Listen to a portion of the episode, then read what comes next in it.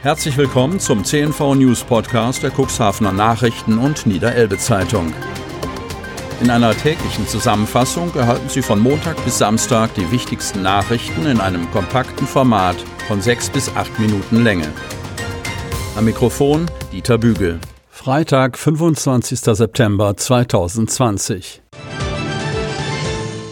Duner fürchten durch Großbauprojekt noch mehr Verkehr. Cuxhaven. Das geplante Großbauprojekt Duna Spitze war das bestimmte Thema der jüngsten Sitzung des Ausschusses für Stadtentwicklung, Verkehr, Bau und Demografie. Die Architekten Stüven und von Hörsten sowie die Vertreterin des Planungsbüros nutzten die Gelegenheit, um ausführlich Stellung zu nehmen zu den von Seiten der Politik und der Öffentlichkeit im Auslegungsverfahren zum Bebauungsplan vorgetragenen Kritikpunkten. Das Grundstück, das auf der einen Seite vom Dünenweg und auf der anderen Seite vom Wehrbergsweg erschlossen wird, soll mit einer Ferienwohnanlage mit fünf Gebäuden und 104 Wohneinheiten sowie einer angeschlossenen Alten- und Pflegeeinrichtung mit 80 Plätzen bebaut werden. Die Kombination soll es Familien erlauben, zusammen mit ihren pflegebedürftigen Angehörigen Urlaub zu machen. Einige Wohnungen sind aber auch für Dauerwohnen bestimmt, weshalb es nicht zu einer Rollladensiedlung kommen werde, die im Winter menschenleer sei. Im Gegenteil, versichert Architekt Jan von Hörsten, wir planen eine 365 Tage Auslastung. Zur Anlage gehört auch ein Tourismusladen mit 100 Quadratmetern. Dazu kommen rund 170 Pkw-Stellplätze, die größtenteils in Form einer Tiefgarage unter einem der Gebäude entstehen sollen. Kranke ohne Mund-Nasenschutz fühlen sich ausgegrenzt. Kreis Cuxhaven. Es sollte ein kleines Nachmittagsvergnügen in der Herbstsonne werden. Ein Kaffee nach einem kurzen Spaziergang. Doch eine Leserin wurde nicht bedient, weil sie keinen Mundschutz trug, trotz Attest. Kein Einzelfall. Unsere Zeitung erreicht mehrere solcher Nachrichten. Der Deutsche Hotel- und Gaststättenverband DEHOGA berichtet hingegen, dass die Fälle zunehmen, in denen Gäste den Regeln mit Unverständnis begegnen. Christian Kamp, DEHOGA-Vorsitzender in Cuxhaven, erzählt, dass die Kollegen vermehrt über Diskussionen mit Gästen klagen. Mit fortschreitender Dauer der Restriktion sind die Menschen genervter von den Regeln, so Kamp. Zwar halte sich die überwiegende Zahl der Gäste an die Regeln, aber die Reitschwelle sinkt bei den Leuten, so Kamp.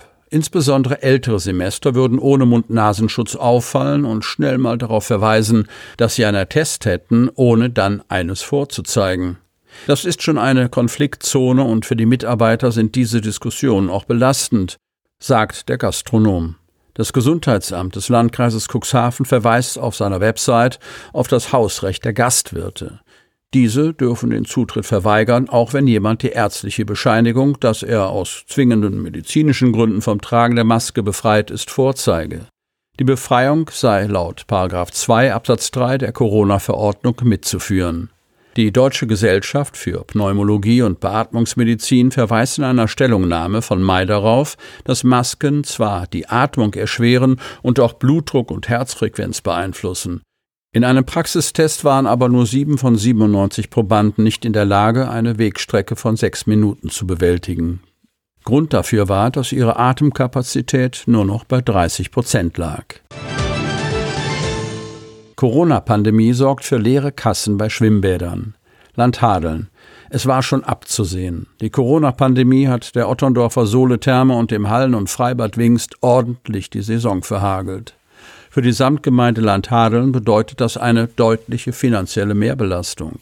Die Politik hält dennoch an beiden Bädern fest. Zähneknirschend, aber einstimmig stimmte der Samtgemeinderat für eine fast Verdoppelung des Zuschusses auf nun 950.000 Euro. Für die Kommunen sind Schwimmbäder immer ein Zuschussgeschäft, schon in normalen Zeiten. Die Auswirkungen der Corona-Pandemie reißen aber ein noch größeres Loch ins Portemonnaie. Die Umsätze brechen weg, aber die Fixkosten bleiben erhalten, stellte Samtgemeindebürgermeister Harald Zarte die schwierige Corona-Lage für die Hadler Bäder zusammenfassend dar. In Zahlen bedeutet das, den Umsatzerlösen im ersten Halbjahr 2020 von nur 237.000 Euro stehen Gesamtkosten von rund 617.000 Euro gegenüber. Das Minus belastet die Bäderbetriebsgesellschaft Hadeln, deren alleiniger Gesellschafter die Samtgemeinde ist, erheblich. Also muss ein weiterer Zuschuss her.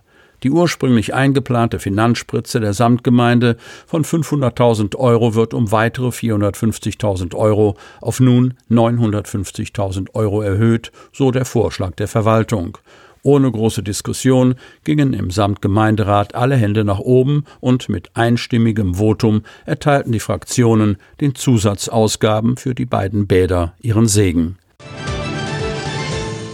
Gynäkologin übergibt Praxis nach 22 Jahren an Nachfolgerin. Otterndorf Cuxhaven. Vor 22 Jahren hat sich die Gynäkologin Dr. Brigitte Mühlhausen mit ihrer eigenen Praxis in Otterndorf selbstständig gemacht. Jetzt ist für die 67-Jährige ein guter Zeitpunkt, langsam in den Ruhestand zu gehen. Die 40 Jahre alte Anna Sadlii stammt aus der Stadt Odessa am Schwarzen Meer in der Ukraine, wo sie auch ihre Facharztausbildung absolvierte. Nach der Heirat ging sie nach Syrien und führte in Aleppo eine Praxis und arbeitete am Krankenhaus. Mit ihrem Mann und den beiden Söhnen, mittlerweile neun und 15 Jahre alt, flüchtete sie vor dem Krieg. Die Familie landete zunächst in Erfurt und zog anschließend nach Cuxhaven. 2015 übernahm die Gynäkologin an der Helios Klinik in Cuxhaven eine Facharztstelle. Nächste Schule im Kreis Cuxhaven von Corona-Fall betroffen. Kreis Cuxhaven. Das Coronavirus hat die nächste Schule im Landkreis Cuxhaven erreicht. Es gibt einen Fall an der Hermann-Almers-Schule Hagen, eine Haupt- und Realschule, wie der Landkreis am Donnerstag mitteilt. Das Gesundheitsamt hat entschieden, eine Klasse aufgrund einer bestätigten Infektion in Quarantäne zu setzen, erklärt Landrat Kai-Uwe Bielefeld. Die Betroffenen sollten noch am Donnerstag getestet werden. Sobald die Ergebnisse vorliegen, will der Landkreis über weitere Maßnahmen entscheiden. Derzeit besteht hierfür jedoch nach der heutigen Lage keine Notwendigkeit. Insgesamt meldet der Landkreis am Donnerstag drei neue Infektionen mit dem Coronavirus, zwei in der Gemeinde Hagen und einen in der Samtgemeinde Hemmoor. Damit steigt die Zahl der bestätigten Corona-Fälle auf 437 im Kreis Cuxhaven. 17 Personen gelten derzeit als erkrankt. Die Neuinfektionsquote, die die Zahl der Infektionen in den vergangenen sieben Tagen pro 100.000 Einwohner angibt, liegt bei 7,57. Neues medizinisches Versorgungszentrum im Kreis Cuxhaven geplant. Kreis Cuxhaven. Auch ein Jahrzehnt nach seiner Schließung steht immer noch Sanitätszentrum Nordholz über der Eingangstür der denkmalgeschützten Villa in der Nordholzer Ortsmitte. Ein gutes Omen. Im ehemaligen Führungsbereich der Marineflieger soll das erste regionale Versorgungszentrum im Kuxland entstehen. Das ist ein Stück sozialpolitische Geschichte, die wir hier mitentwickeln können, betonte der parteilose Landrat Kai-Uwe Bielefeld im Kreistag. Landesweit fördert Niedersachsen gerade einmal drei solcher Zentren. Dass der Landkreis Cuxhaven aus seinen Kommunen ausgerechnet die Gemeinde Wurster Nordseeküste ausgewählt hat, hat gute Gründe. Die Gemeinde weist laut Landkreis einen Hausarztversorgungsgrad von 78 Prozent auf und besitzt damit die geringste Versorgungsdichte im Land Niedersachsen. Hinzu kommt, dass ein Drittel der praktizierenden Ärzte in Wurster Nordseeküste über 60 Jahre alt sind. Hier brennt in Zukunft die Luft, prognostizierte die Kreissozialausschussvorsitzende Annette Faase, SPD. Den Kern des Regionalversorgungszentrums, kurz RVZ, bildet ein kommunales medizinisches Versorgungszentrum MVZ.